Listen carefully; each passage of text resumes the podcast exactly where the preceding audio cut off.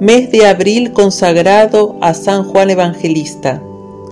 Escrito por una religiosa del convento de la enseñanza de Santiago de Compostela. Aprobado por el Arzobispado de Santiago de Compostela el 8 de mayo de 1900. Lectura Mariana Pérez de Durán. Día 23.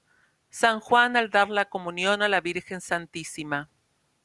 San Juan celebraría todos los días el santo sacrificio de la misa. ¿Con qué disposiciones? Daría diariamente la Santa Comunión a la Virgen. ¿Quién podrá ni figurarse siquiera lo que pasaría en aquellos corazones en el momento de recibir la Virgen la sagrada hostia que San Juan le daba? ¿No puedo yo al comulgar suplir en parte mi tibieza y miseria, ofreciendo a nuestro Señor las disposiciones de la Virgen María al comulgar? Súplica. Santo mío, ya lo veis, yo tengo muchas veces la dicha de comulgar y lo conozco, no corresponden mis obras a este don celestial que con tanta frecuencia entra en mi corazón.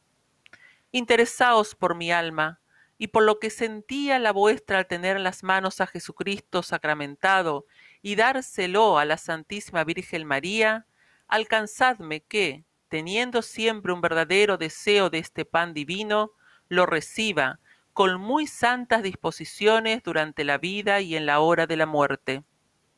Práctica. Avivaré en mi corazón el deseo de comulgar.